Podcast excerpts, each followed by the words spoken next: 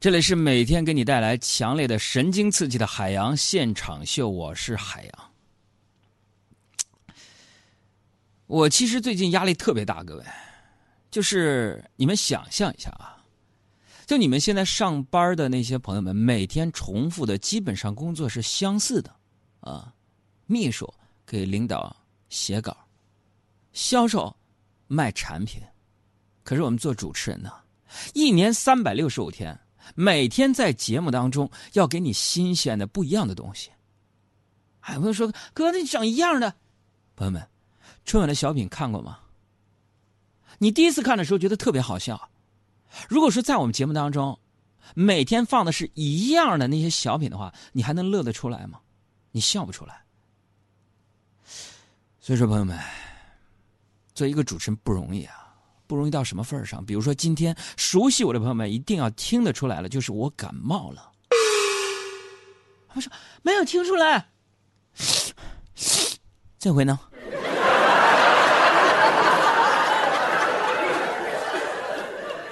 喜欢的朋友，这个时候肯定已经拿出了手机，准备给我发一条带着你手温、带着你内心的关怀的微信，哪怕说你。没有给我送药，哪怕说你没有在烧烤店给我点四串大腰子，但是喜欢我的朋友，已经正在准备给我发那条含情脉脉的那个微信了。他说：“哥，不喜欢你。”我接着往下说，朋友们在这提示大家伙啊，提示大家伙最近呢，这两天啊。北京呢，有的时候这空气里边也雾雾昭昭的，提醒大家注意自己的健康啊。今年和去年相比啊，北京这空气比以前好多了啊。就以前朋友们，我都我都没有办法去看我车窗外的风景啊。就就那天我坐那个坐高铁，我出去啊，刚出北京我就玩手机，一个大爷就跟我说：“年轻人不要老盯着手机，盯着手机你就会忽略了窗外的风景。”我看看老大爷，我再往窗外看看，雾雾昭昭的。我说：“大爷，你逗我玩的吗？” 风景在哪儿？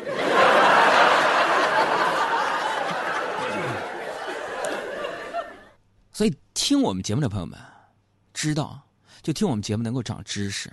哎，朋友说不就是一个段子？朋友们细听细听，你就会发现。也就是个段子。那为了证明我们不仅是讲段子，还有知识，今天我就跟大家说，就是怎么去分辨一下啊，今天的空气好和不好。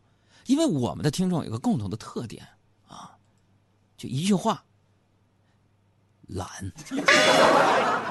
啊，不是哥，那还用学吗？那还用学吗？知道北京空气好不好？我我就打开手机 APP，我就看北京北京空气质量，朋友们。那一定不是我们的听众，我们听众像我一样懒，所以我教大家怎么判断空气质量好不好。你就是说，朋友们提示一下，如果这时候你在吃饭，你你把筷子放下。想象力特别好的朋友们，你先调会儿台，你你先别听这段。就什么呢？嗯，我不是故意恶心大家，就我通常会检查一下。我鼻腔里的固体啊，这么说好一点吧？那 是什么呢？鼻那个东西，你你把它拿出来之后，你看，如果是黑的，那就证明今天空气质量不好。哎，朋友说，哥，那是红的呢？你你你抠鼻子抠劲儿大了。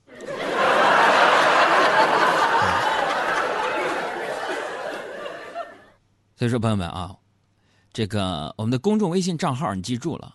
两个字儿，海洋，再加一个字儿，说啊，海洋说，大海的海，阳光的阳，说话的说，你可以随时留言，也可以关注我们的同名公众账号“海洋现场秀”。都拿出手机没有？拿出来，我跟你说，今天我感冒了。如果说你突然发现，哎，我的妈呀，我手机里边怎么怎么流水了呢？朋友们，我流的，真的，朋友关心我，你看平台上现在就流。留言了，快杨哥感冒了，快点回家吧，我们不差这一期节目了，你回家好好休息吧。啊，这边说哥，你病这么严重，你不应该来上班啊。朋友们，身不由己啊。没办法，有的时候人生就是这样。大家想想是不是？就是有的时候你明知道这事儿是错的，你还得做。你身不由己，你没办法。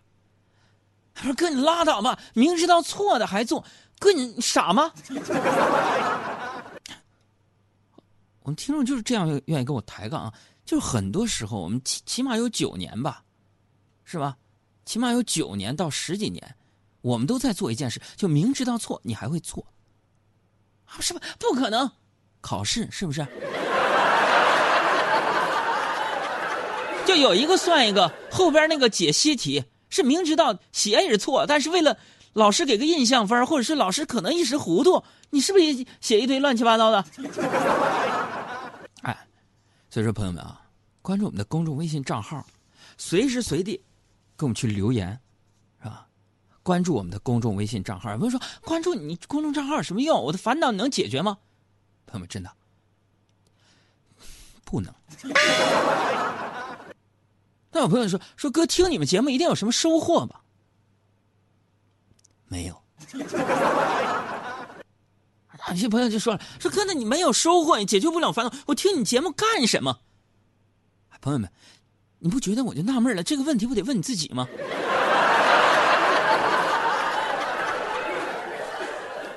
还 朋友说了：“哥，那你就我调台，我站着。”想跟我干架，没打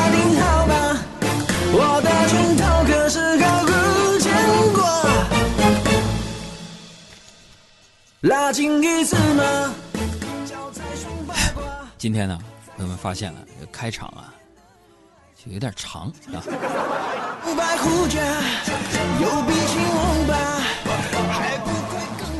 那么刚才我说我感冒的事儿，所以今天呢，我突然有一个想法，就在我们节目当中，你用一句话来说一说曾经你得过的最让你闹心的事儿。就闹心的病，就就是就不就闹心的不想活了。关注我们账号留言啊，朋友们。你们留言我给你们说说我的事儿。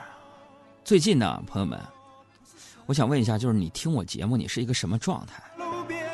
我跟你说，就是做人呢要专心致志，是不是？好好听节目。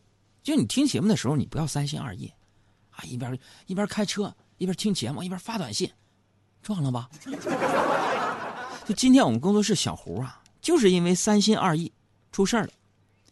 就是我们有饭后遛弯的习惯啊，我们电台电台后边是跟广电总局一个食堂，我们吃完之后，大家就绕着这个我们广电大院啊，就转圈啊，出去溜达。小胡呢，就看到路边啊有卖那个棉花糖的，就非得去买。朋友们，不是我说呀。就在这柳絮飘飞的日子，他一边走路一边吃棉花糖。啊，不是杨哥，那怎么了？多么浪漫！小胡一个胖胖的一个一个女孩，拿着一个棉花糖，阳光照射的午后，多么的和谐的画面。朋友们，小胡吃了五分钟，发现买的时候棉花糖就这么大，现在越吃越大。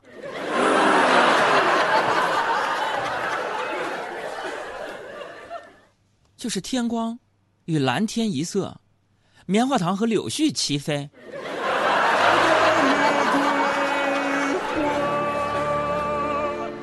小胡啊，因为一边走路一边吃东西啊，没有认真看路，就咵就摔那儿了。朋友们，就是摔的还不轻啊，那胳膊呢就划了一个大口子，我就赶紧带他去医院缝合嘛。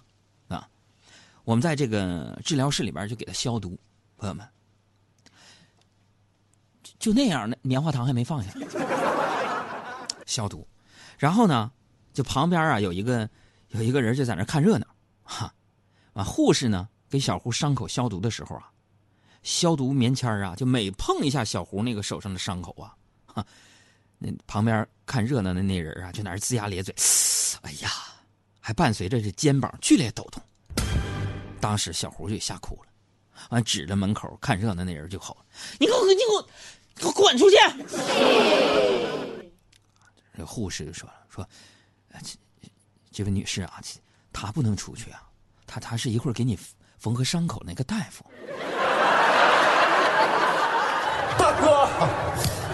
别激动缘分呐，啊！大哥，你你别激动，这什么？我啥也不说了，我。反正就这样，从医院回来路上，我就教训小胡，我说：“我说你一天天的，能不能别顾着吃，是不是？做人做事能不能上点心？”小胡本来一直心不在焉，一听到我说这个，俩眼放光，说：“哥，你说什么？”我说：“你能不能上点心？”还问我：“哥，点什么什么点心？哥，什么点心？”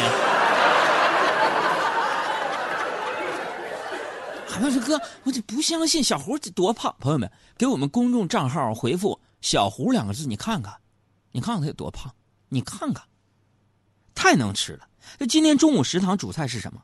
土豆炖鸡块。朋友们，我们都知道咱们自己食堂那个饭菜做的特别难吃，对吧？说这我插一句，就是有的时候到食堂里边，咱就不说那饭菜了，咱就说食堂墙上那个标语，我很气愤。我说哥，什么标语？浪费粮食可耻。你们不觉得这有问题吗？哎，农民伯伯辛辛苦苦种出来那些菜那些饭，啊，就你们食堂大师傅把它做的那么难吃，你还说浪费粮食可耻？最可耻就是你们。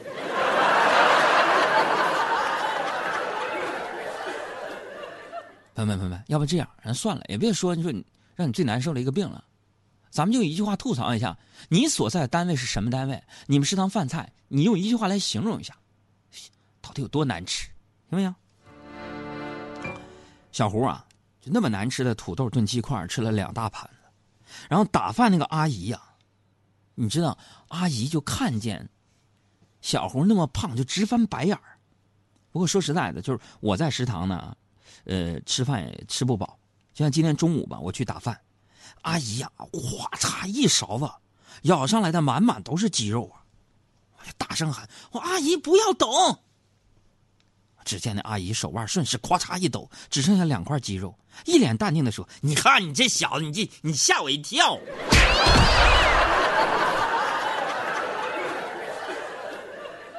那吃饭也是个艺术，各位吃饭啊，其实你吃饭是观察一个性格最好的一个时机。你比如说。比如说小爱，我跟她搭档这么多年，我一直觉得她是一个就是性格大大咧咧的一个女汉子。直到最近经常跟她一起去吃食堂吃饭，我才发现小爱是个特别能作的一个女人。我们食堂有那个自助水果，啊，我就切了西瓜给她，我把西瓜籽一颗一颗给她挑出来，啊，我说我说那个我见不到有籽的东西，送给你，哼，然后小爱。为了体现她比我矫情，她去拿了个火龙果，一个火龙果大概里边有七百二十四粒左右吧。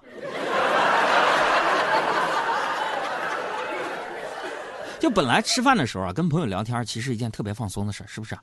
但是今天中午吃饭的时候跟大家聊天他们都说我最近特别胖，这不禁让我陷入思考，对不对？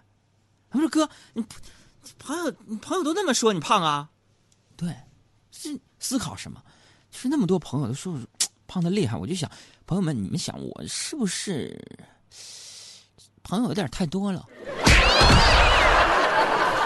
真的朋友个就足够，太多也不奢求，能分享喜怒哀乐，一起喝杯啤酒。好的朋友有你也就足够。我呢，跟各位说一下啊，之所以做电台主持人，就是因为瘦不下来。去电视啊，导演呢、服装老师都嫌弃我，做服装的浪费布料，化妆的浪费粉底。我说那这就这俩工种，别的呢？摄像老师老得给我全景，给我特写就出画了。电台节目，为啥有时候也是因为没有动力？为什么呢？我瘦下来。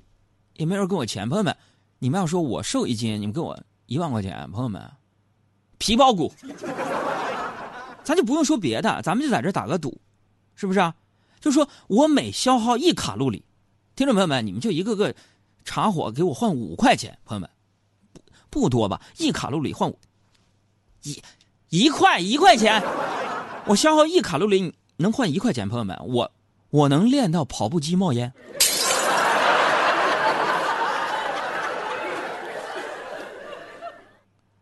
就是我现在已经很注意运动了，就为了多走路，我车我不开了，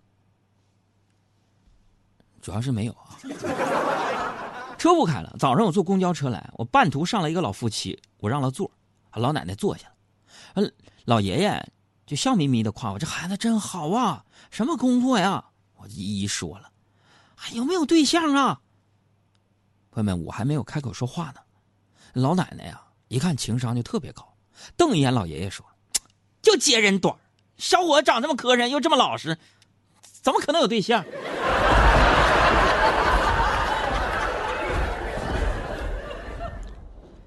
啊我完我坐那个公交车的时候啊，咱真得机灵点挺挤的。站在我旁边一个大哥呀，踩了我几脚。朋友们，我这个人为人低调，很随和，对吧？这踩了我四脚了，第五脚又踩，我就忍不住了。我说：“大哥，你能站稳点吗？你你这已经第四脚了，好吗？”大哥淡定的掏出手机说：“兄弟，要不加个微信吧？下次要有人偷你钱包的话，我发微信提示你行不？”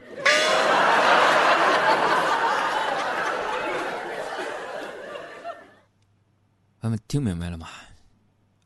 钱包丢了。我下了公交车，我就往台里边走。路上一个哥们儿过来，拍了我一下。哥们儿要手机不？啊，我一看，这不典型骗子吗？远处就有执勤的巡警，我就想起刚才公交车上大哥，啊，顿时我好市民的精神就上来了。我说你手机什么型号的？几成新？完，那人就吸了口烟，开始说：“哥，你就站这看，看中谁的？你告诉我，都三百。”我就指着指警察叔叔的对讲机，别把你能耐的！正道的光照在了大地上，把每个黑暗的地方全部